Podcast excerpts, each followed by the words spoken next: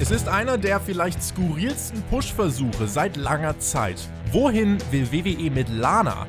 Außerdem Rückblick auf den Taker-Abschied. Wie final war das Farewell bei der Survivor Series? Über das und mehr sprechen wir jetzt in einer neuen Ausgabe von Hauptkampf.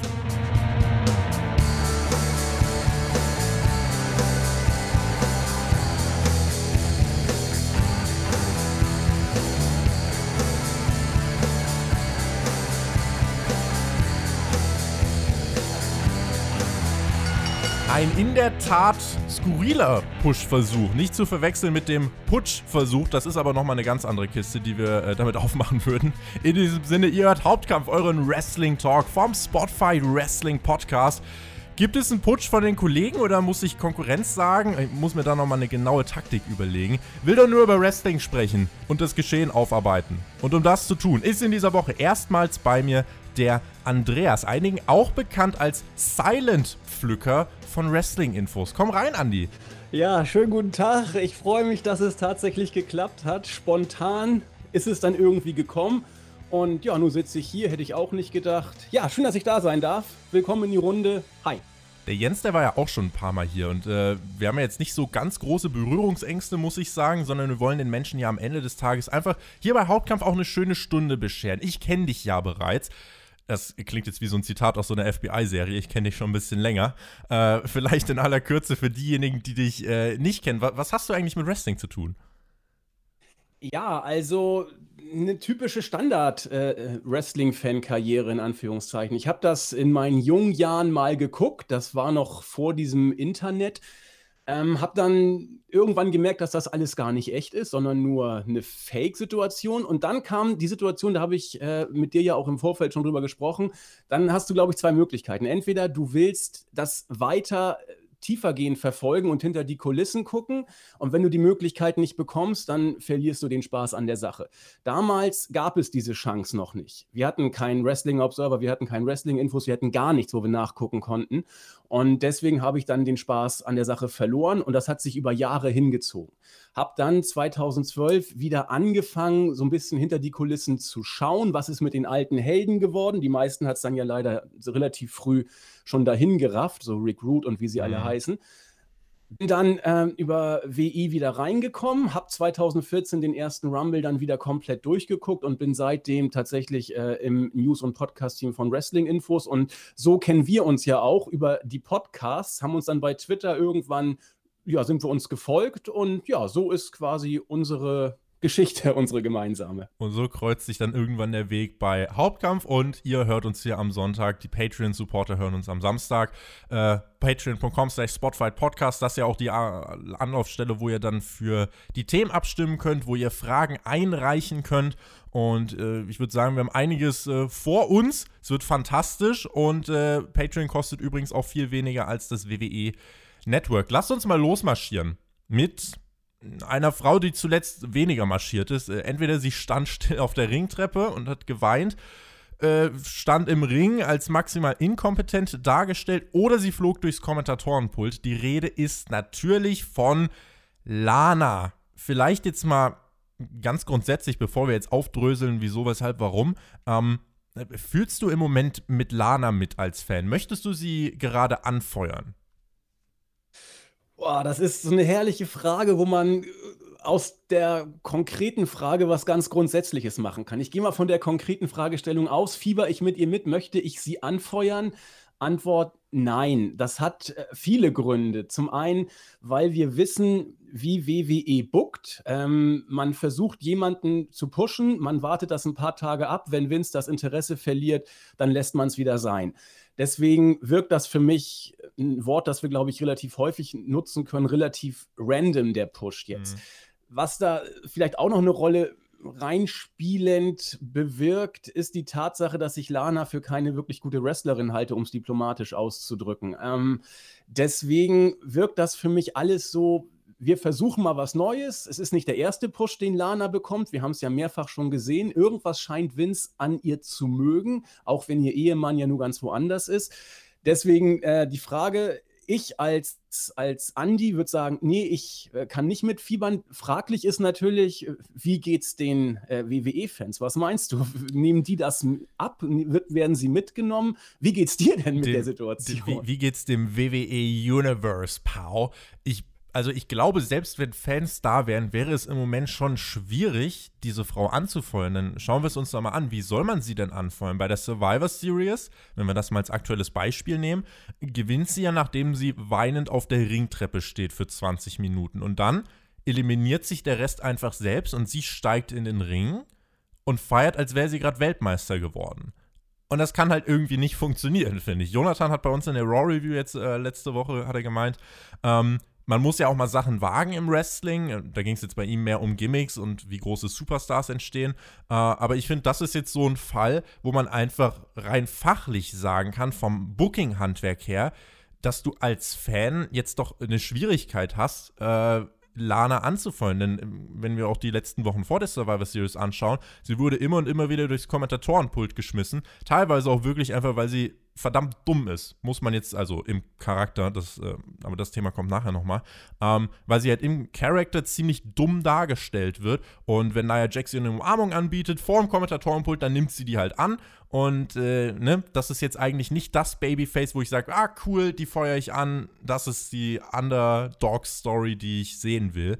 Äh, insofern kann ich mir nicht vorstellen, dass die, dass die Fans im Moment Lana gerade feiern würden. Am meisten over war sie ja wirklich als Managerin, damals noch von Rusev. Und ich finde, weiß nicht, wie es dir geht, als Managerin war sie doch eigentlich viel, viel, viel besser aufgehoben als jetzt im Ring. 100 Pro gehe ich absolut mit dir mit. Lana hatte ihre absoluten Stärken als äh, unterkühlte, knisternd erotische, fiese, mit äh, entsprechendem Akzent sprechende Russenmanagerin von unserem, ja damals war, glaube ich, noch der Held der, Russisch, äh, Held der russischen Föderation von Rusev und hat diesen Charakter, der ja auch lange lief und auch immer gut lief. Ich finde genau wie du, dass der immer funktioniert hat. Den hat man eigentlich stört, in Anführungszeichen, indem man ihr den äh, Akzent dann weggenommen hat. Zuerst hatte sie ihn nach dem Face-Turn ja noch so ein bisschen, dann nachher war er komplett weg und hat man sie nachher versucht zu amerikanisieren. Und seitdem kriegt sie keinen Fuß mehr auf den Boden. Ich weiß nicht, warum WWE immer versucht, Sachen, die, wenn denn die mal gut funktionieren, auch wenn es wirklich billig war, muss man ja sagen, dieses äh, Gimmick vom bösen Russen und der unterkühlten Russenmanagerin da zu pushen. Aber es hat in Amerika funktioniert und es wird auch immer ein Stück weit funktionieren. Ich verstehe nicht, warum man Sachen, die dann gut laufen, durch so einen Face-Turn relativiert bis kaputt macht. Ich sehe es genau wie du, das hat funktioniert. Und seitdem man Lana das weggenommen hat, in Anführungszeichen, struggelt sie. Du, sie kriegt keinen Fuß mehr auf den Boden und ich glaube auch nicht, dass sie es hinbekommen wird, denn obwohl sie hübsch ist und auch ein Charisma auch für mich als Face nicht abzusprechen ist, fehlt es einfach an grundlegenden Sachen wie wrestlerischen Skills und genau wie du glaube ich sogar, wenn wir sind ja im hypothetischen Bereich, wir haben keine Fans. Wir müssten wissen oder wir müssen uns die Frage stellen, wie wäre es und mhm. die können wir nicht beantworten, weil es eben nicht so ist. Äh, vielleicht wird sogar Go Away Heat geben. Das will ich gar nicht mal ausschließen, denn so wie das Booking bei der Series war, hätte ich auch für möglich halten können, dass man sie am Ende aus ausgebuht hat. Und zwar nicht nur sie, sondern die ganze Booking-Entscheidung. Ja. Wir werden es nie rauskriegen. Also auf jeden Fall glaube ich nicht, dass äh, Fans das Finish bei der Survivor Series gefeiert hätten. Das war ein Thunderdome-Finish. Ich finde, da, so können wir das in Zukunft äh, taufen. Wenn wir übrigens mal über Lana als Performerin sprechen, ich habe hier mal das ganze Raw-Roster der Frauen herausgesucht. Wir haben hier Asuka, Naomi, Nia Jax, Shayna Baszler, Mandy Rose, Dana Brooke, Alexa Bliss, Nikki Cross, Peyton Royce und Lana du suchst dir von all den Frauen, die du da hast, du, du überlegst dir, okay, wen können wir als neues großes Babyface dieser, dieser Division pushen, wem können wir jede Woche Segmente geben, wen können wir jede Woche Zeit geben? Und wen können wir in der Survivor Series eine richtig große Rolle spielen lassen. Und deine Entscheidung fällt auf Lana von all diesen. Und das ist ja gar nicht böse gemeint, aber sie ist gerade, was die, die Fähigkeiten im Ring angeht, wirklich ähm, ja, in der aller, aller untersten Kategorie von den genannten Frauen. Und äh, das ist dann auch fragwürdig. Und, ne, ich weiß nicht, was, was, was können Gründe dafür sein, dass man bei WWE sagt, ja, in ihr sehen wir was. Geht das dann wirklich nur ums Aussehen und oberflächliche Faktoren oder was, was kann da eine Rolle spielen? Ich weiß es nicht. Ich glaube, es ist wirklich der sogenannte Vince-Faktor. Vince wacht morgens auf und hat ein Gefühl, eine Eingebung und die setzt er dann einfach um. Es gibt ja Leute, die, äh, wenn sie einmal gescheitert sind, sind sie weg vom Fenster, auch wenn sie gar nicht zwingend gescheitert sind, sind sie schon weg vom Fenster. Und es gibt Leute, die kriegen immer wieder neue Versuche. Lana ist so eine von denen, bei der er aus welchem Grund, ähnlich wie äh, Baron Corbin, das ist ja auch so einer, der, an dem er festhält wie äh, nichts Gutes. Äh, Lana scheint so eine zu sein. Warum das so ist, weiß ich nicht. Ihr Ehemann ist ja raus aus der Liga. Das äh, bekommt ja in ein anderes Ehepaar auch zu spüren gerade, ist ein anderes Thema. Äh, ich weiß nicht, was äh, Vince an ihr so schätzt. Kann ich nicht sagen. Auch der Versuch, sie mit dem Series-Ende äh, overzubringen, äh, so ein Vergleich, der jetzt total hinkt, aber äh, das hat einmal geklappt und das war bei WrestleMania ein äh, kleines Kind, das kurz mit Braun Strowman Tag Team Champion wurde und auch nur die ganze Zeit neben dem Ring stand. Aber äh, Lana ist ja nur kein kleines Kind. Ähm, und jetzt ein bisschen fies gesagt, böse Zungen können sagen, auch wenn die wrestlerischen Fähigkeiten äh, von Niklas und Lana vielleicht äh, auf einem ähnlichen Level sind, das war jetzt ein bisschen sehr spitz formuliert. Aber ich, ich, bin vollkommen bei dir. Äh, es funktioniert bestimmt nicht, sollte mich sehr wundern. Und die Gründe, ich bin genauso sprachlos wie du. Ich habe keine. Gab äh, vor kurzem ein WWE Chronicles Special auf dem WWE Network, ähm, wo wir auch äh, einen Ausschnitt dann wirklich hatten, wo Lana im Interview war und dann setzt halt eine Musik an und sie ist dann auch wirklich in Tränen ausgebrochen, weil sie hat gesagt, äh, sie versteht den Hass über Social Media nicht und sie wird da richtig gemobbt und richtig auf sie eingedroschen. Ähm, ich finde, das ist eine, eine, Sache, die wir jetzt hier vielleicht auch nochmal ausdifferenzieren sollten, wenn wir darüber reden, dass wir finden, dass Lana in der Rolle, wie sie eingesetzt wird, ähm, dass sie dort deplatziert ist, dann ist das ja in erster Linie jetzt kein, kein Mobbing, sondern das ist dann einfach nur die äh, fachlich oder nicht fachlich, je nachdem wie ihr uns kompetent haltet, äh, die Bewertung, die wir von außen jetzt haben, wo wir sagen, na, da gibt es doch bessere, plus die Art und Weise, wie WWE es bookt, die ist nicht besonders schlau, sondern die ist ziemlich dumm. Wir möchten damit in keinster Art und Weise sagen, dass äh, CJ Perry bzw. Lana, dass das äh, ja irgendwie nur ein, ein, blondes Flittchen oder sonst was ist, sondern das äh, sind halt Dinge, von denen muss man sich, finde ich, auch klar distanzieren. Und all das ist kein Grund, auf Social Media Kanälen dann irgendwie gegen die, die Person Lana richtig äh, einen rauszuhauen und sie da aufs Übelste zu beleidigen und zu sagen, sie hat den Job doch nur wegen sonst was für Geschichten. Äh, ich finde, das ist so ein bisschen, aber das ist halt leider die Zeit des Internets, da wird dann halt direkt ja, da, da, wird sich hochgeschaukelt und wer kann den, den noch spitzeren Spruch raushauen und wer kann noch mal eins tiefer. Das ist natürlich nicht das, was wir wollen und das ist auch das, was ich hier an dieser Stelle noch mal klar ausdifferenzieren möchte. Äh, und deswegen habe ich auch gerade den Einstieg so gewählt. Als, als Managerin war sie ja wirklich in der äh, Rolle gut aufgehoben. Sie war over und da hatte sie ihren Platz. Aber die Entscheidung von WWE, sie als Wrestlerin da einzusetzen, klar, sie mag da auch trainieren und sie mag da auch, äh, das will ich überhaupt nicht absprechen, viel Arbeit reinstecken. Ähm, und möglicherweise ist sie jetzt dann auch äh, verbessert im Vergleich zu vor fünf Jahren. Das ist möglich. Äh, aber dennoch ist sie einfach nicht auf dem Niveau von den anderen äh, Top-Performern wie irgendwie Asuka oder äh, von mir aus noch Alexa Bliss und, und was weiß ich, Shayna Baszler. Aber ne, das ist trotzdem so, finde ich, die wichtige Differenzierung, die wir hier an der Stelle trotzdem machen wollen. 100 Pro. Also ähm, es ist ja ein künstlerisches, äh, schauspielerisches Gewerbe, in dem man sich da auffällt und man ist nun mal im Blickpunkt der Öffentlichkeit. Und äh, wenn man im Blickpunkt der Öffentlichkeit ist, gibt es heutzutage leider in zwei Extremreaktionen. Du kannst äh, geliebt werden für das, was du tust, in allen möglichen Extremvarianten und du kannst äh, nicht geliebt werden. Und da gibt es wiederum zwei Unterkategorien, berechtigte Kritik und Hate Speech. Und ich denke, genau wie du sagtest, da muss man differenzieren. Keiner von uns hat eben gesagt, Lana ist äh, doof und eine blöde Tussi oder was auch immer. Ähm, werden wir auch nicht tun.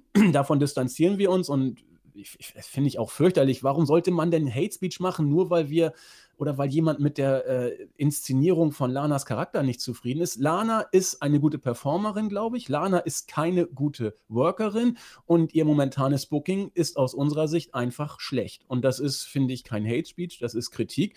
Und ich finde es auch genauso schlimm, wenn man berechtigte Kritik umwandeln will in Hate Speech. Das äh, ist was, was auch nicht funktioniert, aber sowas wird es bei uns auch nicht geben. Ja, super. Vielleicht ist sie bald Tag Team Champion. Sie hatte jetzt ein Titelmatch gegen Asuka, wurde dann äh, ja zum Sieg gegen Nia Jax und äh, Shayna Baszler, auch das ist halt Raw, äh, es würde diesen Booking-Wahnsinn ja irgendwie trotzdem fortsetzen, ne? wenn wir uns das mal ansehen. Asuka und Lana gegen Nia Jax und Shayna Baszler sind jetzt beides eigentlich nicht so wirklich Teams. Äh, ich will eigentlich zum Beispiel nur Asuka und Shayna Baszler sehen. Äh, wie, für, für, wie möglich hältst du es, dass wir jetzt dann Lana und Asuka bald mit, mit Tag-Team-Titel Gold sehen und wie, wie sinnvoll wäre das? Hm, möglich ist, äh, mittlerweile ja alles und auch deswegen gar nicht so abwegig, weil wir es ja, äh, mit Sascha Banks und Bailey auch hatten, dass, äh, World Champions auch Tag Team Champions sein können. Ich könnte damit deutlich eher leben, also als ob, als ob das überhaupt noch eine Relevanz hat, wer hier welche Titel hält, wenn man es mit bösen Zungen sagen möchte.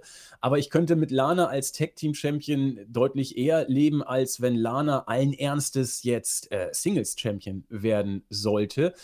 Äh, die beiden Tag-Teams, ich, ich, benutze das Wort schon wieder, wirken eh relativ random. Und äh, ich, ich, bin auch nicht so happy damit, dass wir jetzt Nia Jax und Shayna Baszler als Tag-Team-Champions haben. Aber äh, wie willst du denn ein solches Tag-Team-Match besser inszenieren, als man es jetzt gerade gemacht hat? Ich meine, die beiden haben die Tag-Team-Champions besiegt. Äh, das schreit ja nach einem Titelmatch und äh, ich, ich halte einen Titelwechsel jetzt nicht für wahrscheinlich, aber absolut für möglich, ja. Unser, pa unser Patreon-Supporter Johannes Filler hat geschrieben: Achtung, äh, vielleicht ein Spoiler. Was haltet ihr davon, dass äh, und wie Lana den Rumble vielleicht gewinnen soll? Also, das ist jetzt äh, so die Frage, die wir dann nochmal abschließend stellen können zu dem Thema. Wie geht's denn weiter? Lana Rumble, da gab es das Szenario: sie ist Nummer 30, kommt raus und die 28 und 29 eliminieren sich. Ähm. Würd, würdest du feiern? Kannst du Machen. Also jetzt, wo ich drüber nachdenke, also ich habe zuerst gedacht, Lana als Rumble-Sieger, oh mein Gott, also man muss dann vielleicht doch irgendwann mal aufpassen.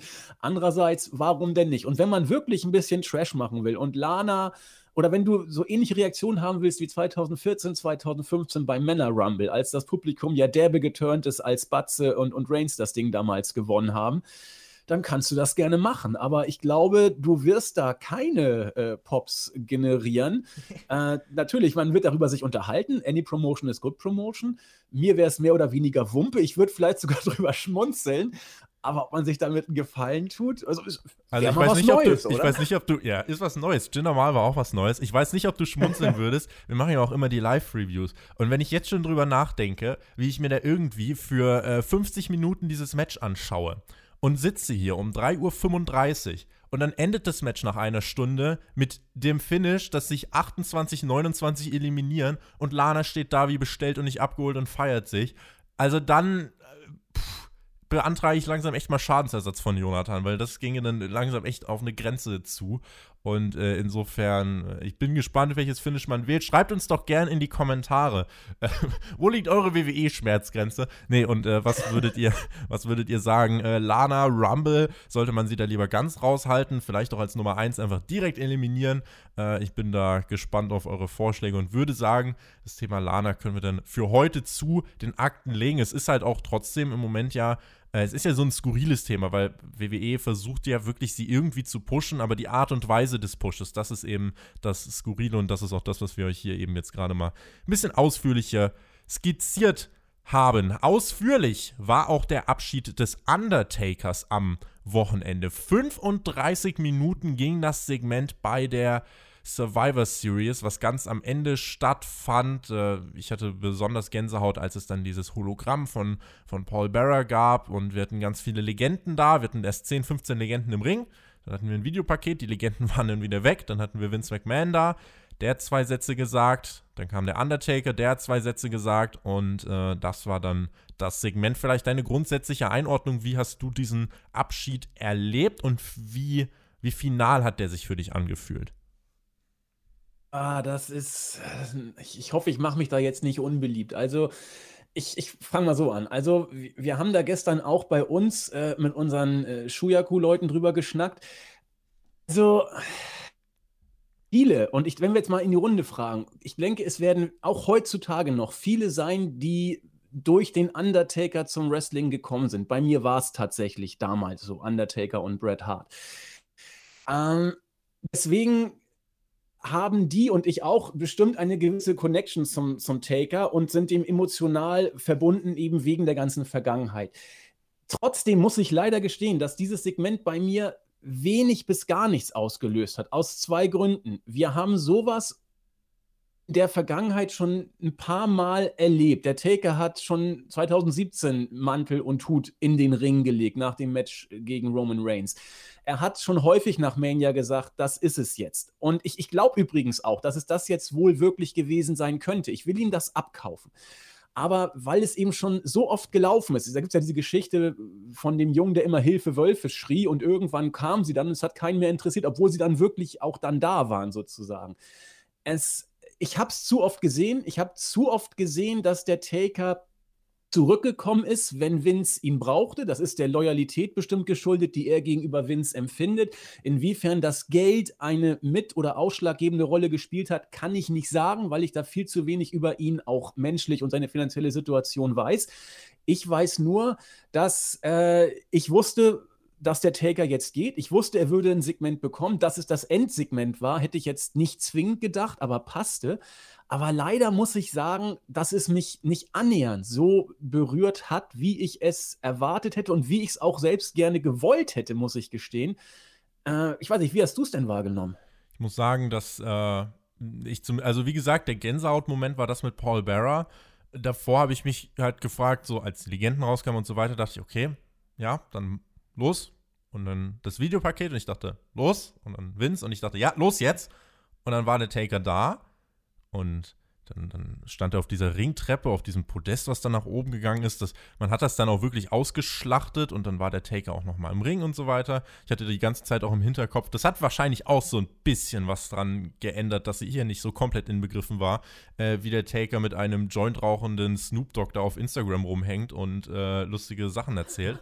Ähm, und dann, und dann steht, steht er hier im Ring und sagt kurz seine Sätze. Und es war nicht so diese große Abschlusspromo. Ich glaube, die wird man sich eben schon noch aufheben für irgendwie eine Hall of Fame-Speech oder irgendwas. Und selbstverständlich, das Damoklesschwert, was hier da drüber hängt, ist, dass es unwürdig ist, weil das in der leeren Halle stattfindet. Der Undertaker sollte abtreten irgendwie vor ja, einem vollen Stadion, damit ihm auch alle wirklich den Tribut zollen können, den der Mann sich verdient hat. Das war natürlich in erster Linie unwürdig und äh, nicht ansatzweise das, was der Taker verdient bedient hat. Ich bin froh, dass ich wenigstens einmal Gänsehaut hatte. Äh, aber das war es dann auch schon. Ich kann jeden verstehen, der sagen wird, das war nicht der Abschied, den ich mir für meinen Helden gewünscht habe. Und ich hoffe, er wird auch noch einen bekommen. Damit möchte ich aber auch ganz klar sagen, äh, ich möchte, dass er diesen Abschied nicht im Rahmen eines letzten Matches oder irgendwas bekommt. Das ist ja auch immer die große Diskussion gerade. Wird er denn noch mal ein, ja komm, eins geht doch jetzt wirklich noch. Äh, und ich finde es aber ehrlich gesagt unverantwortlich, das jetzt weiter zu fordern, denn äh, lieber gucke ich mir an, wie der Undertaker hier irgendwie sechs Minuten lang zum Ring kommt und dann was sagt,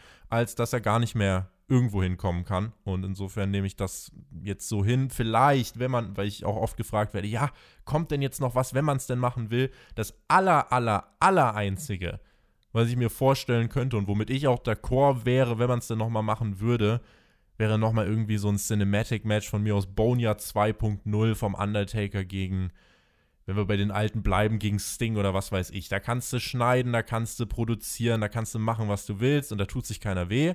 Außer du haust halt die Autoscheibe ein, aber das geht schon noch.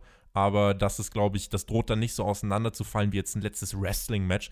Äh, Im Ring selbst möchte ich den Undertaker nicht wieder antreten sehen, aber für eine letzte Promo im Ring, vielleicht ein allerletztes Boneyard-Match, aber das eigentlich auch schon nicht mehr. Äh, und natürlich eine große Hall of Fame-Promo. Äh, da kann ich mir das schon noch vorstellen. Also denke ich auch. Also die Frage, die ja auch immer wieder jetzt kursierte, war ja, werden wir den Taker jetzt in seinem Gimmick nicht mehr sehen. Und ich habe da auch eine Wette laufen. Ich bin mir sicher, dass wir ihn ziemlich sicher nochmal sehen ja. werden. Spätestens bei der Hall of Fame wird er in Gimmick nochmal kommen. Ähm, wie gesagt, ein Match brauche ich nicht. Ich bin, ich bin sehr traurig, oder was heißt traurig, es ist wohl so gut, wie es gelaufen ist, aber ich war sehr gespannt, äh, was Styles aus dem Taker noch rausgeholt hätte. Es war ja ursprünglich als echtes Match tatsächlich auch geplant, wenn man sich diese Undertaker-Doku oder auf dem Network anguckt, die finde ich ja sehr interessant, da erzählt er da ein bisschen was drüber. Genau wie du will ich kein wirkliches Match mehr von ihm haben ich glaube, wenn man da noch irgendwie was hätte machen können, hätte es nur zwei Gegner gegeben, die das mit ihm wirklich safe gewirkt hätten. Es wäre Styles und Brian. Das wären so die beiden gewesen, die wirklich alles auf sich genommen hätten und ihn das safe durchgebracht hätten und gut aussehen lassen hätten können. Aber ich glaube, der Mann ist jetzt, der ist Mitte 50, ich glaube 55. Ähm, und er ist, er ist durch. Man sieht ja auch, wie kaputt und, und aufgerissen äh, er körperlich ist. Äh, und wie er sich dann nochmal in Form bringen musste, immer wieder aufs Neue. Guckt euch den Spot gegen Goldberg an in Saudi-Arabien und dann wisst ihr Bescheid, warum das alles nicht mehr lustig ist mit ihm. Ja, bin ich bei dir. Markus Ernst hat uns geschrieben, wird ein Legendenvertrag des Takers auch noch ein letztes Match beinhalten, wenn der Preis stimmt. Es gibt ja jetzt auch Meldungen. Vince McMahon hat gesagt, er wird den Undertaker definitiv nicht mehr für Auftritte anfragen. Ich glaube, da ist halt immer so die Frage, wie sehr hält Vince McMahon sich an sein Wort. Wir wissen jetzt nicht genau, wie es in der Freundschaft mit dem Undertaker aussieht. Wir wissen ja, dass sie befreundet sind. Ja, das war ja auch in der Last Ride-Doku zu sehen. Ähm, aber ich würde nicht ausschließen, dass Vince nicht trotzdem irgendwie für die erste Saudi-Show äh, nächstes Jahr sagt, ja komm, dann, dann können wir doch noch mal einfach nur ein kleines Showcase-Match. Äh, dann ist halt die Frage, sagt der Undertaker nein oder sagt er zu seinem Boss, na gut, ein letztes Mal noch? Wäre dann so die Frage. Aber das wird dann ja genau den Effekt befeuern, den du auch gerade schon gesagt hast, ne? Das ist das irgendwie vierte, fünfte, letzte Mal. Man wird es damit jedenfalls nicht besser machen. Absolut, absolut. Also wir wissen ja nicht, wie die Umstände sind, wie du schon sagtest, zwischen dem Taker und Vince.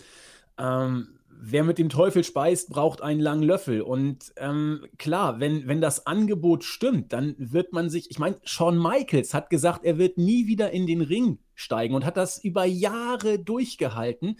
Und auch er ist nochmal weich geworden. Also, wenn es ein Business gibt, wo man nie, nie sagen kann, dann ist das Showbusiness und Wrestling ganz weit vorne. Ich würde hier tatsächlich gar nichts ausschließen, genau wie du, ja. Was hältst du davon, dass WWE so viele PR-Aktionen raushaut? Also wirklich TikTok, Cameos allerhand. Man hat ja 30 Jahre eigentlich im K-Fape wirklich dieses Gimmick beschützt und jetzt fallen wirklich alle Hüllen des Mark Calloway. Findest du das äh, in Ordnung oder sagst du, man übertreibt es da? Wie, wie siehst du das? Hm, Scooby-Doo, ja, was, was, was sagt man? Also, ich nehme es zur Kenntnis, sagen wir es mal so. Also, der Taker war ja wirklich ähm, einer derjenigen, der das Gimmick wirklich bis zum Ende hochgehalten hat. Ein anderer, den man da immer nennen kann, tatsächlich, wenn ihr die Doku, ihr kennt sie bestimmt alle, äh, Wrestling with Shadows mit Bret Hart, da, da, sieht man auch, dass das eine Generation war, wo das äh, K-Fape und äh, In-Ring-Character wirklich hochgehoben und gelebt wurde, fast schon wie was Heiliges, professionell verehrt wurde. Äh, die Zeiten sind schon lange vorbei. Äh, man sieht auch, dass der Taker das macht und das finde ich immer ganz interessant äh, man sagt immer, der hat so viel Geld verdient, der ist safe, der kann sich mit seiner Frau im Swimmingpool mit einem Tiger ablichten lassen und solche Geschichten. Aber wenn jemand wie der Taker, der das jahrelang hochgehalten hat, jetzt äh, für 1000 Dollar äh, in Character sozusagen äh, irgendeinen Spruch runter sagt. Also Brian Alvarez hat ja auch eins für seine Großmutter gekauft sozusagen. Das ist auch Hammer. Granny. Äh, Großartig. Genau, das ist Hammer. Also da, da, sagt dann der Taker auch, Granny, alles Gute zum 100.000. Ich weiß nicht, wie alt, 91 glaube ich ist sie geworden zum mhm. Geburtstag. ähm, äh, wenn der Taker das macht, dann gibt es zwei Gründe. Erstmal, er braucht die Knete oder äh, er sagt, so what, it's just business. Ähm, ist, glaube ich, einfach der Puls der Zeit, der im Moment da ist. Und entweder der Taker geht mit der Zeit, was mich ehrlich gesagt wundert und ich ein Stück weit bedauere, oder er braucht die Knete wirklich, was ich noch mehr bedauere. Ähm, wir müssen spekulieren, genau wissen tun wir es natürlich nicht. Ne? Denke, äh, der finanzielle, also finanziell ist der Mann, glaube ich, abgesichert, aber es ist einfach so eine, ich weiß nicht, ich gönne ihm einfach diese Interaktion jetzt mit den Fans, weil über Jahre musste er dann immer sich abschott, äh, abschotten und dürfte nicht so wirklich was mit den Leuten machen, um sein Gimmick zu schützen. Das gibt es ja heute fast gar nicht mehr, dass jemand sein Gimmick auf diese Art und Weise wirklich äh, nicht nur im Ring, sondern auch wirklich außerhalb des Rings so heftig durchzieht. Und ähm, insofern, ja, also ich gönne ihm das, dass er jetzt auch einfach auf diese Art und Weise mit den Fans interagieren kann. Und es passt irgendwie auch in den Zeitgeist, wenn er dann eine Undertaker-Promo für Granny hält. Ich finde das dann unterhaltsam. Und äh, klar, er war jetzt 30 Jahre lang der Totengräber. Äh, warum soll er denn jetzt nicht auch einfach ein bisschen, ja, auf diese Interaktionskarte setzen? Ich finde das eigentlich, ähm, ich gönne es ihm, wie gesagt. Der Undertaker äh, als Thema, denke ich, äh, ne, werden wir jetzt mal gucken, wann wir ihn wieder auf dem Zettel haben hier bei Hauptkampf. Ich würde mir wünschen, dass er jetzt trotzdem vielleicht äh, ja dieses Farewell erstmal ein bisschen hinnimmt und dann gucken wir mal, wenn irgendwann wieder Fans da sind, wenn das alles äh, ohne Bedenken wieder möglich ist. Das wird zur nächsten WrestleMania, glaube ich, noch nicht der Fall sein. Und gucken wir mal, ob er da irgendeine Rolle spielt. Ansonsten spätestens dann bei der Hall of Fame Introduction. Es gibt ja, das wird ja auch spannend, es gibt ja die äh, WrestleMania 36 Hall of Fame, die ist ja auch noch nicht eingeführt. Könnte sein, dass es nächstes Jahr eine richtig dicke Hall of Fame Introduction gibt. Vielleicht schiebt man die auch dann irgendwie auch in den Herbst, wenn dann wirklich Fans wieder da sind, keine Ahnung. Äh, aber wir gucken mal, wann der Undertaker wieder bei uns auf dem Zettel steht. Bleiben aber noch im Jahr 2020 und äh, sprechen noch mal kurz, bevor wir über eure Fragen reden, über den Jahresendspurt bei WWE. Da gibt es ja jetzt am 20. Dezember TLC, Tables, Ladders and Chairs, die letzte Großveranstaltung vom Marktführer in diesem Jahr. Gab jetzt bei Raw ein bisschen Verwirrung. Es hieß erst, der Plan war, dass McIntyre seinen Titel beim letzten Event des Jahres gegen Braun Strowman nochmal aufs Spiel setzen wird. Jetzt haben wir ähm, Keith Lee versus Matt Riddle versus AJ Styles nächste Woche, um den Number One Contender Spot äh, auszukämpfen, weil wohl Strowman sich bei der Survivor Series irgendeine Knieverletzung zugezogen hat. Ganz bestätigt ist das aktuell noch nicht. Wir suchen aber eigentlich, Andi, nur einen Übergangsgegner für Drew McIntyre jetzt für den Dezember, damit wir das Jahr dann auch irgendwann abhaken können. Ich ziemlich sicher. Also allein schon die Tatsache, dass man Braun Strowman als Gegner jetzt aufbauen wollte, äh, zeigt für mich zumindest, dass man hier nicht ernsthaft über einen Titelwechsel nachgedacht hat. Denn Strowman hatte seine Regentschaft, die war jetzt auch äh, nicht die, die beste, zumindest was man da Resonanz aus Fachpublikum und Fans äh, gesehen hat. Ähm, diese Verletzung mit dem Knie, das ist leider äh, Strowmans Weak Point. Ich weiß noch, man hat ihn ja früher immer so inszeniert, dass er da wie ein D-Zug um den Ring rennt und wie schnell er ist für seine Größe und sein Gewicht. Das war nachher auch äh, mehr äh, Legenden aufrechterhalten. Man hat richtig gesehen, wie er da am Kämpfen war, überhaupt noch äh, Geschwindigkeit aufzunehmen, weil er eben gesundheitlich angeschlagen war. Deswegen glaube ich, dass Strowman ein Übergangsgegner wäre und durch das Turnier, das jetzt kommt, wird auch nur ein Übergangsgegner gesucht werden, glaube ich, weil es auch nicht abwegig wäre, jetzt äh, McIntyre, nachdem er den Titel wieder gewonnen und verteidigt hat, ihn wieder abzunehmen. Also das würde ich gar nicht sehen.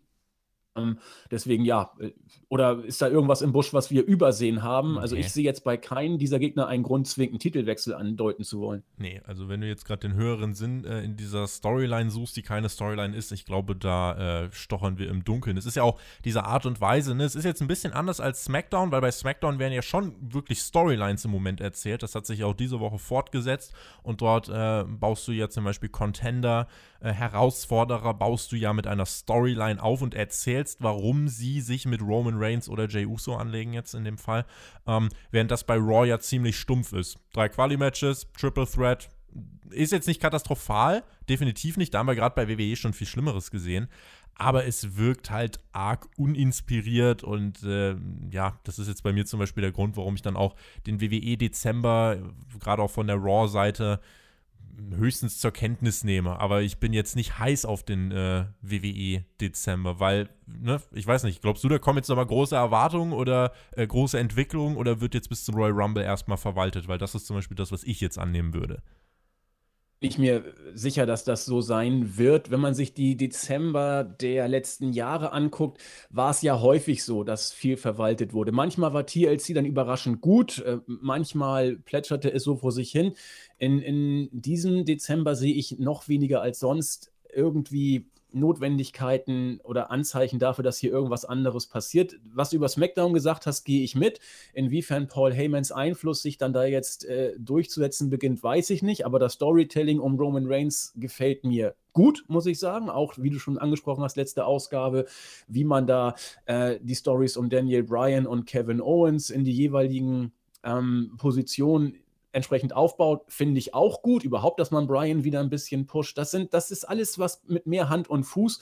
Und äh, ich gehe da vollkommen in deine Richtung. Klingt bei Raw alles sehr, sehr nach Verwalten und bei SmackDown mal gucken, was passiert. Also war schon mal unspannender. Ja. Ab dem 11. Dezember geht ja auch in die neue Location des Tropicana Fields in Petersburg, Florida. Zum Rumble will man da Ende Januar womöglich auch schon wieder Zuschauer drin haben, müssen aber immer auch ein äh, Auge auf Joe Biden und seine Administration werfen. Und nein, man kann Wrestling und Politik nicht immer trennen. Äh, es ist dann halt einfach die Frage, was denn dann überhaupt noch erlaubt ist. Das ist aber auch dann eben erst im Januar. Da geht es ja dann um den Jahresauftakt. Der Jahresendspurt jetzt bei WWE, ja, ich glaube, das sehen wir dann ähnlich. Der trödelt jetzt so ein bisschen vor sich hin. Auf Seiten von Raw hatten wir jetzt schon äh, gibt es da jetzt nicht viel Gründe, irgendwas äh, zu ändern, was noch relevant ist. SmackDown hingegen, ne, ist ordentlich zurzeit und äh, da haben wir eben Geschichten immerhin um Roman Reigns. Das äh, ist der Kontrast zu Raw. Dennoch bin ich der Meinung, auch Roman Reigns und seinem Titel dürfte da jetzt im Laufe des Jahres äh, nichts mehr zustoßen. Der wird das Ding äh, noch eine ganze Zeit halten. Ich glaube, da wird es um, ja, vielleicht WrestleMania herum, wird es dann auf jeden Fall ein bisschen spannender und dann können wir mal gucken, was sich da nochmal entwickelt. Auch die Frage, äh, macht The Miz noch irgendwas und legt zu Weihnachten Gold statt ganz auf den Tisch? Das ist immer so ein bisschen die Frage, die man stellen kann. Würde ich jetzt aber auch nicht von ausgehen, oder? Nein, also man weiß es natürlich nicht, denn ich glaube, dass der Cash-In von The Miz hoffentlich ein erfolgloser werden wird. Ähm, The Miz ist ein großartiger Mic-Worker, aber ähm, er ist ein solider Wrestler, sagen wir es mal so. Und ich finde, er, er ist ein Overachiever. Er hat aus seiner Karriere unglaublich viel rausgeholt mit, mit den Fähigkeiten, die er am Mic Absolut. mitbringt. Und wenn man bedenkt, was er im Ring kann. Ähm, das ist alles in Ordnung, aber ganz ehrlich, The Miz jetzt nochmal als ein äh, Champion zu sehen, der über US- oder Intercontinental Champion wäre, wäre für mich abwegig geradezu. Und deswegen äh, glaube ich, dass der Cash-In kommt auch an, wer natürlich Champion ist, aber ich hoffe, er wird erfolglos sein. Miss ist in seiner Position am stärksten, wenn er in der Midcard seine Sprüche bringt, dann auch als nerviger Heel. Das ist alles okay aber als äh, Champion sehe ich ihn nicht. Und wenn er eincasht, dann hoffentlich erfolglos. Aber ich glaube nicht, dass man diesen Cash in, den Dezember verbraten wird. Das sollte mich eher wundern. Ja. Wenn, man, wenn man sich das mal vor Augen führt, ne, der Money in the Bank Koffer wird dieses Jahr von einem lila Launebär gewonnen, Otis, der over ist. Innerhalb von wenigen Wochen und Monaten schafft es WWE, den so interessant äh, so uninteressant darzustellen, dass wirklich die Leute, äh, dass er das Momentum verliert, die Leute das Interesse verlieren ähm, und dann sagen die Leute irgendwann, ja, der wird eh nicht eincashen, ist eh kein World Champion. Dann wechselt der Koffer. Du hast die Möglichkeit, das nochmal zu ändern. Und der Koffer wechselt jetzt zu The Miz und auch jetzt sagen die Leute, ja, hoffentlich casht er erfolglos ein, was auch aus diesem Money in the Bank Koffer geworden ist. Ich finde das so, die, die, die Entwicklung, es, äh, es zieht sich wirklich mittlerweile, also du kannst fast nur noch die World Titles äh, ausklammern, selbst die nicht immer, ähm, aber wirklich alles bei WWE wird von so einer Belanglosigkeit durchzogen und auch dieser Money in the Bank Koffer, der sonst prädestiniert dafür war, so diesen, diesen neuen großen Star äh, dann, dann aufzubauen. Ähm, das ist dann irgendwann, ja, auch dieser Stern ist dann irgendwann gesunken und jetzt auch im Moment, ich finde, das ist halt eine bezeichnende Situation, wenn wir sagen, äh, The Miz, hoffentlich, wenn er eincasht, dann ist, dann ist das nicht von Erfolg gekrönt, ist schon, äh, ja, weiß nicht, gerade fürs Wrestling-Herz auch eine Entwicklung, die irgendwie, weiß nicht, die einfach nicht schön ist. Es ist ein bisschen schade, finde find ich auch. Also, wenn man so zurück, du hast ja die Titel gerade sehr schön in, ins Gespräch gebracht. Ähm, sind für mich im Moment zwei Titel, wo ich sage, okay, das, das, ist, das ist cool. Das ist einmal der World Title, äh, der von Roman Reigns gehalten wird, aber da muss man auch sagen, eigentlich nur aufgrund des Bookings um Roman Reigns. Und es ist für mich tatsächlich der US-Titel, weil er in einem Stable steckt, dem der Titel unglaublich gut tut. Also Hurt Business. Die, die, die reden viel, die MVP macht eine super äh, Geschichte. Und äh, da finde ich, passt der Titel auch gut hin. Aber ansonsten finde ich, wirkt, wie du so schön gesagt hast, alles belanglos, random. Und wenn wir uns mal den Money in the Bank Koffer, der ja kein Titel ist, aber irgendwie in diesem Prestigebereich ja doch anzusiedeln ist ein Stück weit. Wer war denn, jetzt bin ich mal gespannt, ich habe eine konkrete Antwort, wer war denn für dich der letzte Money in the Bank Kofferträger, wo du gesagt hast, okay, das war mal ganz interessant, wie man auch das, die Kofferträgeraktion und das Booking drumrum gestaltet hat. Wer Boah. war da für dich der letzte, wo du sagtest, passt?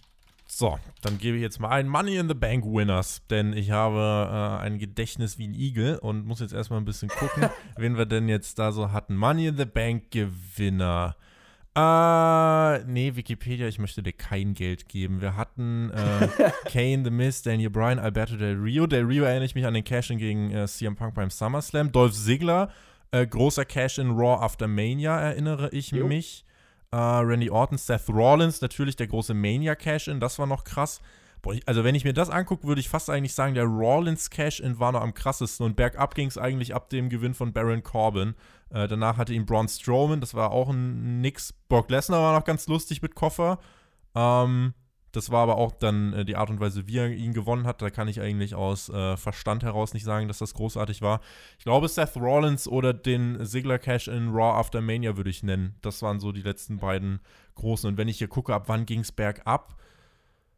Oh, schon, schon so Baron Corbin, ne? Was war das, 2017? Ja, so in dem Dreh. Ab dann hat es echt ein bisschen abgenommen genau mit. Also für mich war der letzte äh, unterhaltsame, äh, sowohl Kofferträger als auch Cash-In-Moment war Seth Rollins. Also definitiv. Seit, also auch die Story mit Dean Ambrose immer, wo dann da Dean Ambrose Sachen in den Koffer gepackt hat und dann irgendwie, irgendwie so ein Schleim da drin war oder irgendwie an seine Cola reingepackt hat. Das war, das war noch interessant. Und dann, dann kam nichts mehr. Das Einzige, was ich danach noch erinnere, was putzig war, war Brock Lesners Boombox-Nummer, wo er da rumgetanzt hat.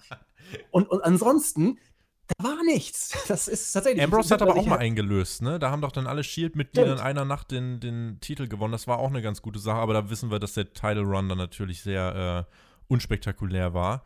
Aber genau. das vielleicht noch so. Aber ja, ist trotzdem. Also, ich ist lange her. Ja, ist lange her. Damien Sandow hat ihn auch mal gewonnen. Der hat dann aber so ein Match gegen John Cena gehabt, ich erinnere mich. Aber das ist, äh, ja, gut. Jetzt haben wir zumindest die, die, äh, äh, Historie auch noch hier ein bisschen mit einbezogen und haben festgestellt, der Money in the Bank Koffer ist eigentlich seit drei, vier Jahren äh, eher auf dem absteigenden Ast, obwohl es ein richtig cooles Gimmick ist. Äh, aber das scheint sich dann in diesem Jahr fortzusetzen. Und ähm, ja, wir haben jetzt auch gerade schon über Titel geredet. Und da kommen wir doch mal einmal zu den, zu den User-Fragen. Da wurde viel gestellt in dieser Woche. Ähm, und ich suche gerade einmal. Der Blue hat nämlich gefragt, wie empfindet ihr die Wertigkeit der Titel bei WWE, sowohl was das interne Prestige angeht, als auch im Vergleich zu den Titeln anderer Promotions wechseln die Titel dort zu häufig, denn ich habe das Gefühl, die Titel bei WWE sind alle nicht mehr so von Bedeutung und Glanz umgeben, da sie zum Beispiel noch vor 10 bis 20 Jahren äh, ja, wertvoller waren. Und selbst die WWE Championship fühlt sich nicht mehr groß und wichtig an, wie es mal der Fall gewesen ist. Ich glaube, das, äh, ja, reiht sich so ein bisschen in unsere Meinung ein. Ist ja jetzt gerade auch schon so ein bisschen durchgeklungen, ne? 100 Pro. Also ähm, das Wort belanglos hast du ins Spiel gebracht. Ich unterschreibe und unterstütze das. Ähm, von wegen, dass die Titel in anderen Promotions zu häufig wechseln. Ich finde, das Problem ist gerade der zu häufige Titelwechsel bei WWE. Guckt euch mal, ich weiß, man soll nicht immer mit der historischen, früher war alles besser Keule schwingen, aber ähm, guckt euch mal die äh, frühen 90er, späten 80er an. Da hat Hulk Hogan den Titel ewig gehalten. Oder noch früher, Bruno Sammartino, über Jahre hat er die Titel gehalten. Äh, und dadurch gibst du dem Titel und dem Titelträger eine Wertigkeit. Wenn du natürlich den WWE äh, Heavyweight Championship Gürtel, sei es Raw oder SmackDown Brand, ähm, gefühlt im Wochentakt wechseln lässt, so 24-7-mäßig von der Fluktuation, dann äh, kann das nicht sein. Ähm, nehmen wir mal AEW als Vergleich. Da hält Dean Ambrose den Titel seit Monaten. Vorher hat Chris Jericho den Titel seit Monaten gehalten. Und äh, es tut der Liga und den Titelträgern gut. Gucken wir nach Japan äh, bei New Japan. Da halten die Leute den Titel im Zweifel auch lange über Monate. Wenn man dann mal so ein bisschen hin und her wechselt, gibt es gleich Kritik, so mit Naito und da gab es ja viele Diskussionen. Mhm. Äh, meines Erachtens zu Recht. Ich finde, ähm, dass eine Titelregentschaft und Wertigkeit des Titels als solcher immer dann steigen, wenn man äh, den Titeln Bedeutung gibt. Und wie gibt man ihnen Bedeutung? Wenn man die Titel länger bei den Leuten lässt. Da bin ich zumindest äh, relativ fest von überzeugt. Und warum ist WCW nachher auch zugrunde gegangen? Weil man dann versucht hat, bei den Weeklies immer mit einem Titelwechsel das Ganze interessant zu machen. Also es gab tausend Gründe, das ist einer nur davon.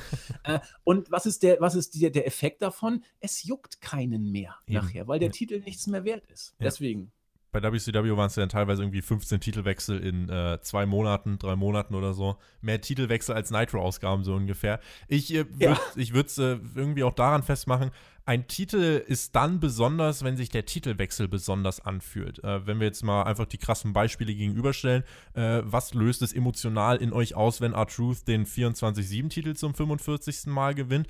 Und was löst es in euch aus, wenn, äh, gut, da müsstet ihr jetzt AEW schauen, aber angenommen, ihr schaut AEW, was löst es in euch aus, wenn jetzt auf einmal Dean Ambrose dann den World-Title dort verliert? Äh, es ist ja auch selbst, äh, ne, wenn wir bei WWE jetzt bleiben, Roman Reigns verleiht dem Titel, denke ich, auch gerade im Moment äh, ein gutes Facelift sozusagen, weil er auch äh, einmal als, als äh, Champion einen starken Charakter ausdrückt und wirklich auch über allem steht. Plus, ich glaube, dass er den Titel jetzt eine ganze Zeit lang halten wird, sodass es eben was bedeutet, wenn man den Titel denn dann gewinnt. Und ähm, das ist eben so eine, eine Sache, dass eben diese Titelregentschaften, je länger sie sind, umso bedeutsamer ist dann eben, wenn der Titel äh, auch wechselt und das ist das, woran, äh, woran ich eben das festmachen würde. Und wenn wir uns angucken, okay, äh, der, der äh, Tag-Team-Titel der Frauen zum Beispiel bei WWE, der ist einfach irrelevant, nicht weil, ähm, weil die Titelregentschaften viel zu kurz sind. Also da ist aber einfach das Problem, äh, wann ist der denn mal so wirklich präsent? Äh, und bei WWE liegt es einfach daran, der wird von Teams gehalten, die keine Teams sind. Also Asuka und Lana gegen Nia Jax und Shayna Baszler, vier Einzelathleten, die sich um Tag-Team-Titel zum Beispiel prügeln. Da fehlen zum Beispiel Geschichten, denn auch das spielt natürlich rein. Was für Geschichten werden um einen Titel erzählt?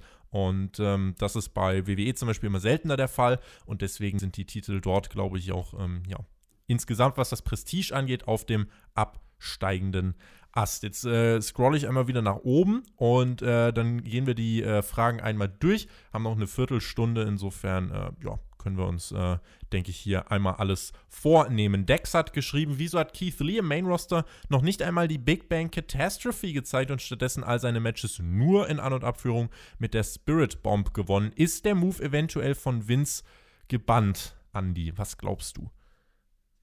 Mir nichts zu Ohren gekommen in die Richtung. Ich weiß nicht, ob es einen tieferen Sinn gibt.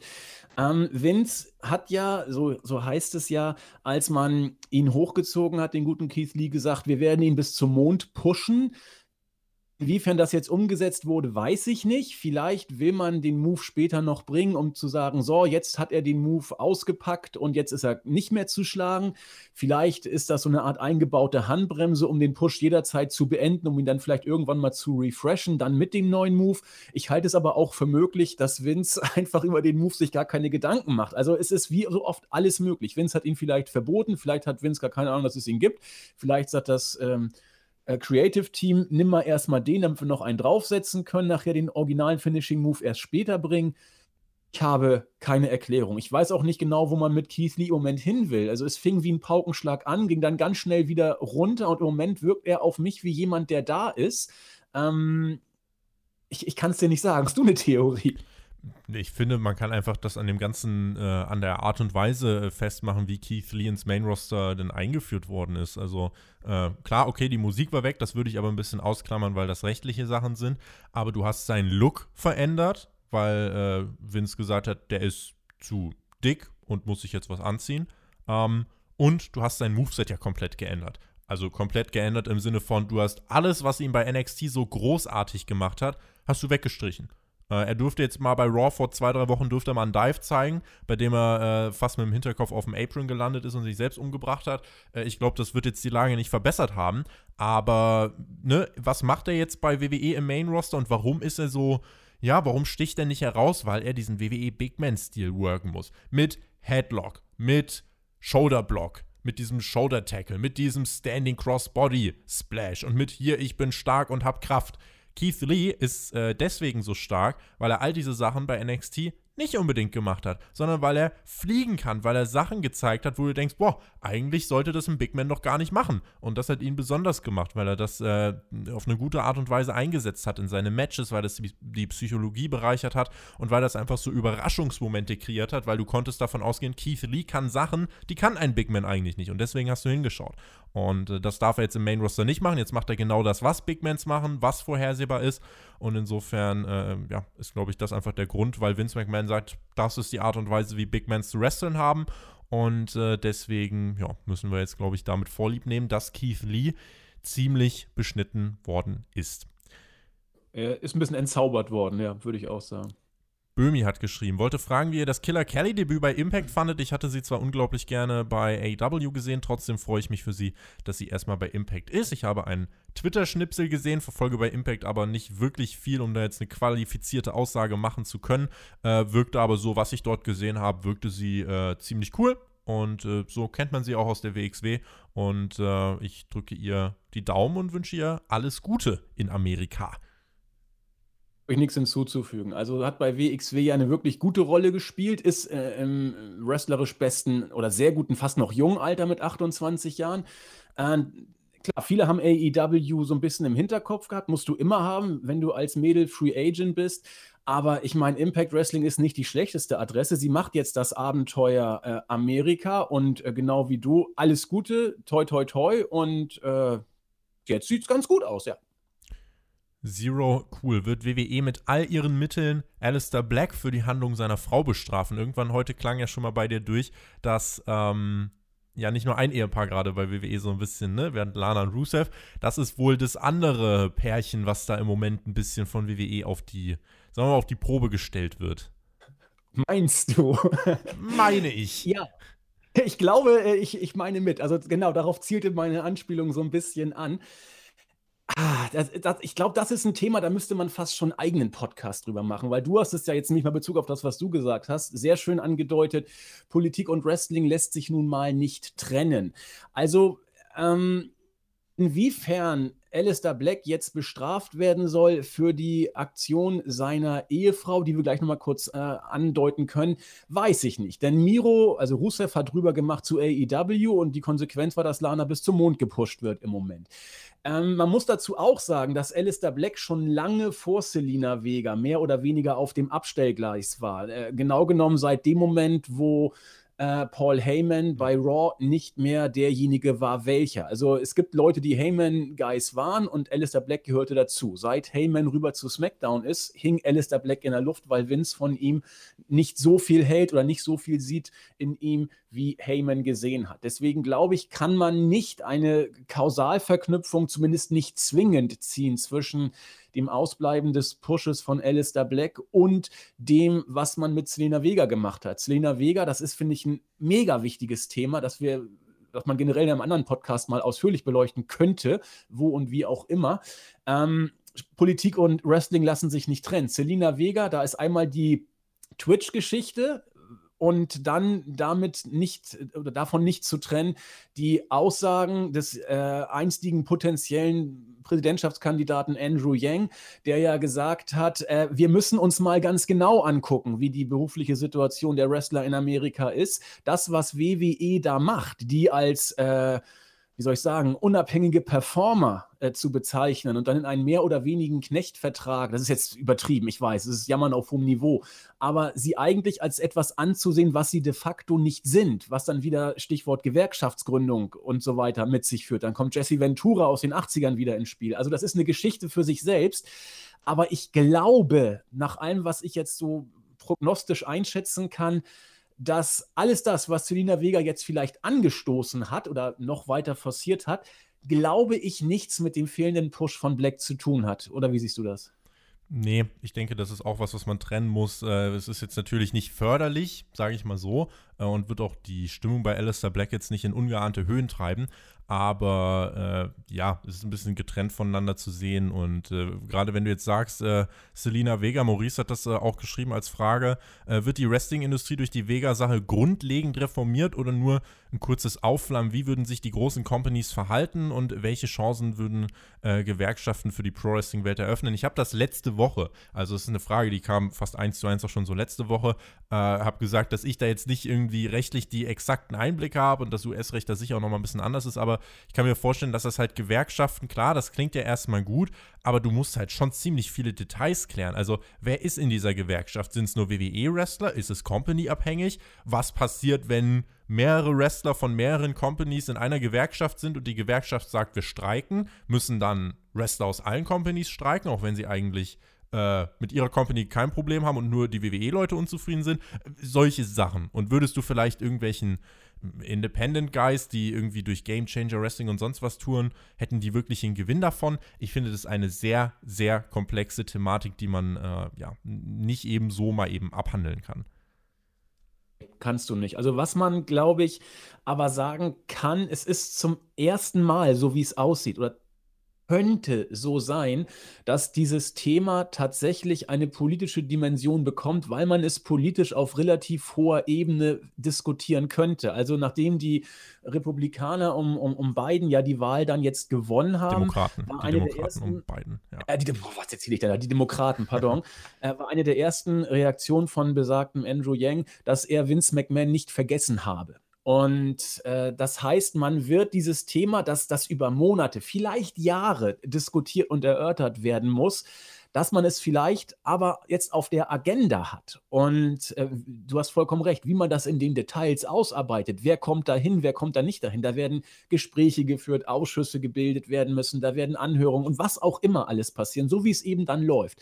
Aber irgendwie scheint es auf der Agenda zu sein und ich glaube, das ist ein Thema. Ich meine, Jesse Ventura hat 86 Mal angestoßen nach Mania 2.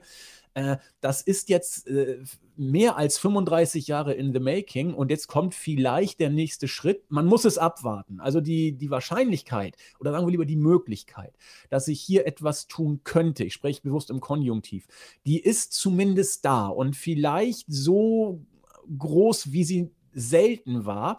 Was da rauskommt, hat Tobi vollkommen recht. Äh, das ist spekulativ, muss man abwarten, aber es wird offenbar zumindest im Moment diskutiert und das finde ich zumindest, sagen wir, interessant für das Business. Ja. Zack Play. Eigenes Thema, Moxley gegen Omega, Titelwechsel, Fragezeichen. Ich habe mich ja ausführlich schon in der AW-Review geäußert. Da gibt es dann natürlich jetzt die zwei Seiten. Die einen sagen, ja, Omega, jetzt ist der Zeitpunkt für den Titelwechsel, zu denen gehöre ich. Äh, und es gibt die anderen, die sagen, nein, für einen Titelwechsel ist dieses Match hier noch nicht gut genug aufgebaut.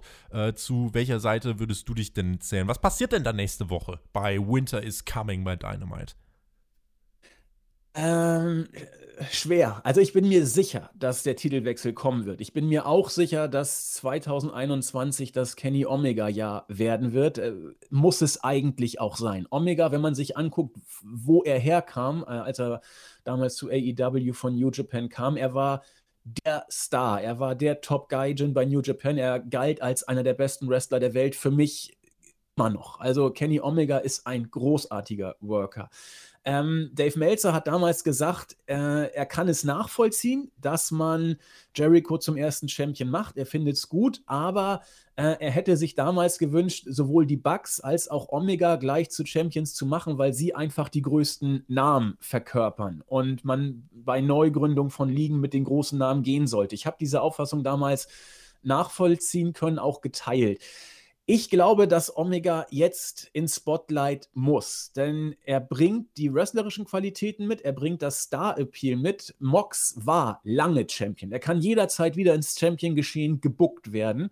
Und ich glaube, dass äh, an Omega kein Weg vorbeiführt. Die Frage ist nur, ob schon jetzt. Und da kann ich die kritischen Stimmen verstehen, die sagen, es wirkt irgendwie noch ein Tick zu früh.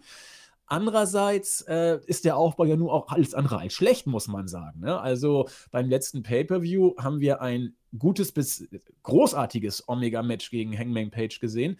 Und ähm, ich, wenn ich mich festlegen würde, 50 zu 49, das ist jetzt schon passiert. Äh, ja, ich glaube, der Titelwechsel kommt. Sind wir mal gespannt, auf welche Art und Weise das passieren wird. Ich bin auch der Meinung, bitte dieses Match äh, spätestens zu Anfang der zweiten Stunde starten, damit man da auch wirklich äh, ja, für die Zuschauer äh, dieses Feeling aufkommen lässt, boah, du weißt nicht, was passiert, weil du hast jetzt die Möglichkeit mit diesem ja, größten Match bei Dynamite, in einem der größten Matches in der AW-Geschichte, der jungen AW-Geschichte, hast du jetzt die Möglichkeit, glaube ich, auch ein großes Rating einzufahren und den Leuten zu zeigen, warum Kenny Omega so großartig ist. Es äh, war jetzt in dem, äh, ja, auch in dem Tag-Team-Titel-Run mit dem Hangman war das schon zu sehen und du hast jetzt den Weg gewählt, dass du Kenny dem Zuschauer erstmal auf diese Art und Weise näher bringen möchtest und jetzt geht er eben in den Cleaner-Modus, in den Best-Bout-Machine-Modus und ich bin gespannt, äh, ob er da auch jetzt abliefern kann und bin mir sicher, dass der Titelwechsel nächste Woche kommt. Und wenn nicht, dann spätestens bei Revolution. Da kannst du ja auch kannst einen Triple Threat mit Moxley, Hangman und äh, Omega bringen. Omega pinnt am Ende den Hangman. 180.000 Möglichkeiten fallen mir ein. Und äh, bin ich mal gespannt, für welche man sich entscheiden wird. So, eine letzte Frage noch und dann machen wir den Deckel drauf. Robin hat uns gefragt, mal über den Mainstream-Teller hinausgeguckt. Wie ist eure Meinung und Kenntnis zu anderen Promotions wie Impact, Ring of Honor, NWA, MLW, dies, das? Äh, könnten wir noch zigfach fortsetzen, diese Reihe. Ähm, meine, meine Zeit ist begrenzt leider. Also meine Woche hat auch nur sieben Tage äh, und 24 Stunden am Tag. Insofern sind es bei mir WWE, AEW, hier und da mal ein bisschen New Japan, äh, hier und da mal Schnipsel auf Twitter von Impact und NWA. Aber äh, dass ich da irgendwie qualifizierte Aussagen jetzt machen könnte zu Impact, Ring of Honor, wie sie alle heißen, äh, da würde ich mich nicht zu hinreißen lassen. Und insofern konzentriere ich mich auf die äh, Produkte im Mainstream. Das sind die, zu denen ich mich regelmäßig äußere. Den Rest, ähm, ja, hat man gesehen, kennt man irgendwie auch, aber über aktuelle Entwicklung äh, und, und, eine genaue Beurteilung darüber äh, kann ich, äh, ja, verfüge ich nicht. Ja, geht mir relativ ähnlich. Also bei WI bin ich der Mann für WWE, so haben ja Tobi und ich uns auch kennengelernt, sozusagen virtuell. Äh, mein Herz hängt in Japan bei New Japan Pro Wrestling, da aber auch meine Zeit begrenzt ist durch Job, äh, komme ich da nicht so intensiv zu, wie ich es gerne würde. Ähm, NWA habe ich angefangen, fand ich auch gut. Allerdings, äh, seit Jim Cornette da weg ist, hat das Produkt gelitten, muss man sagen. Man kann über Jim Cornette äh, halten oder denken, was man will. Äh, was äh, Inszenierung und Aufziehen von solchen, äh, sag ich mal, Classic Promotions angeht, ist der Kerl einfach stark. Und seit er da rausgegangen ist, er ist ja so eine kleine Skandalnudel, hat das Produkt für mich auch ein Stück weit gelitten, muss ich gestehen. Ring of Honor ist der große Verlierer äh, der jüngsten Entwicklung, wie ich finde. Die wirken sowas von unter ferner Liefen im Moment.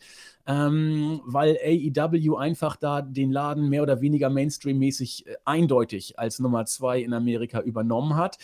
Äh, Impact stabilisiert sich, ähm, habe ich aber auch viel zu wenig gesehen in den letzten Monaten, als ich da irgendwie mitreden könnte. Und die anderen Promotions gucke ich ab und zu mal rein. Mein Herz hängt eben noch so ein bisschen bei Schimmer, bei den äh, Mädels, was ich auch kaum noch schaffe. Insofern geht es mir wie Tobi, unsere Zeit ist begrenzt und man pickt sich eben dann die Sachen raus, für die man angestellt ist. Und das ist eben WWW, AEW und ein bisschen New Japan, ja.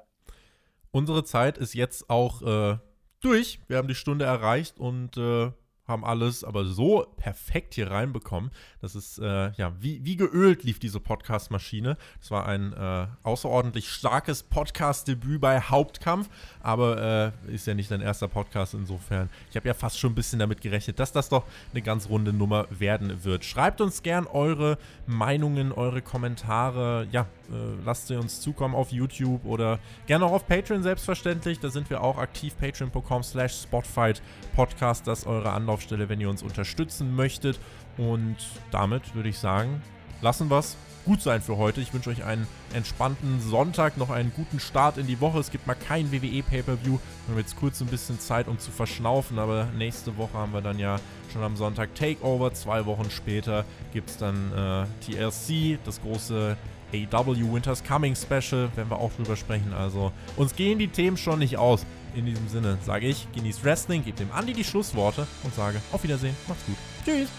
Ja, vielen Dank. Äh, Schlussworte. Ja, es fühlte sich an, als ob wir schon seit tausend Jahren zusammen Podcast gemacht hätten. Äh, hat mich aber auch ehrlich gesagt nicht gewundert. Hab bei euch ja auch schon ein paar Mal reingehört. Finde ich cool, dass wir das ab und zu mal so übergreifend machen. Vielen Dank, dass ich hier sein konnte. Bleibt alle gesund, bleibt fröhlich. Wir hören uns. Macht es gut. Ciao.